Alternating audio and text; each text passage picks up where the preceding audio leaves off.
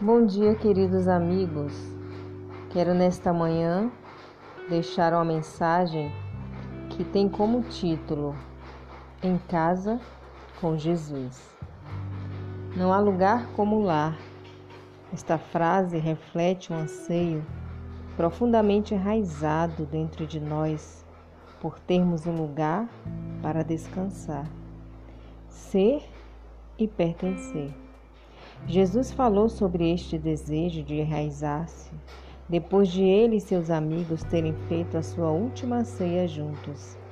Nessa ocasião, Jesus falou sobre a sua iminente morte e ressurreição.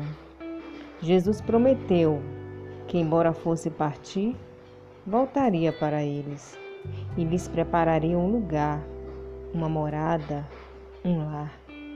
Jesus preparou este lugar para eles e para nós, ao cumprir os requisitos da lei de Deus, ao morrer na cruz como um homem sem pecado.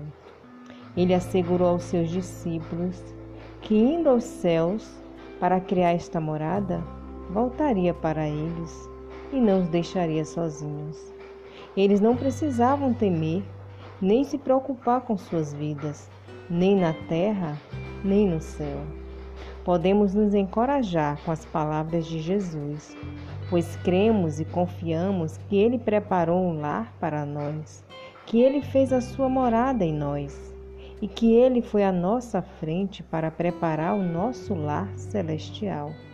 Seja qual for o tipo de lugar em que vivemos, pertencemos a Jesus, somos confirmados por seu amor e cercados por sua paz.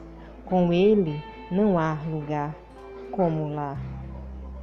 Senhor Jesus Cristo, se e quando nos sentirmos sem teto, lembramos-nos de que Tu és a nossa morada, que possamos compartilhar este sentimento de pertença com aqueles que encontrarmos.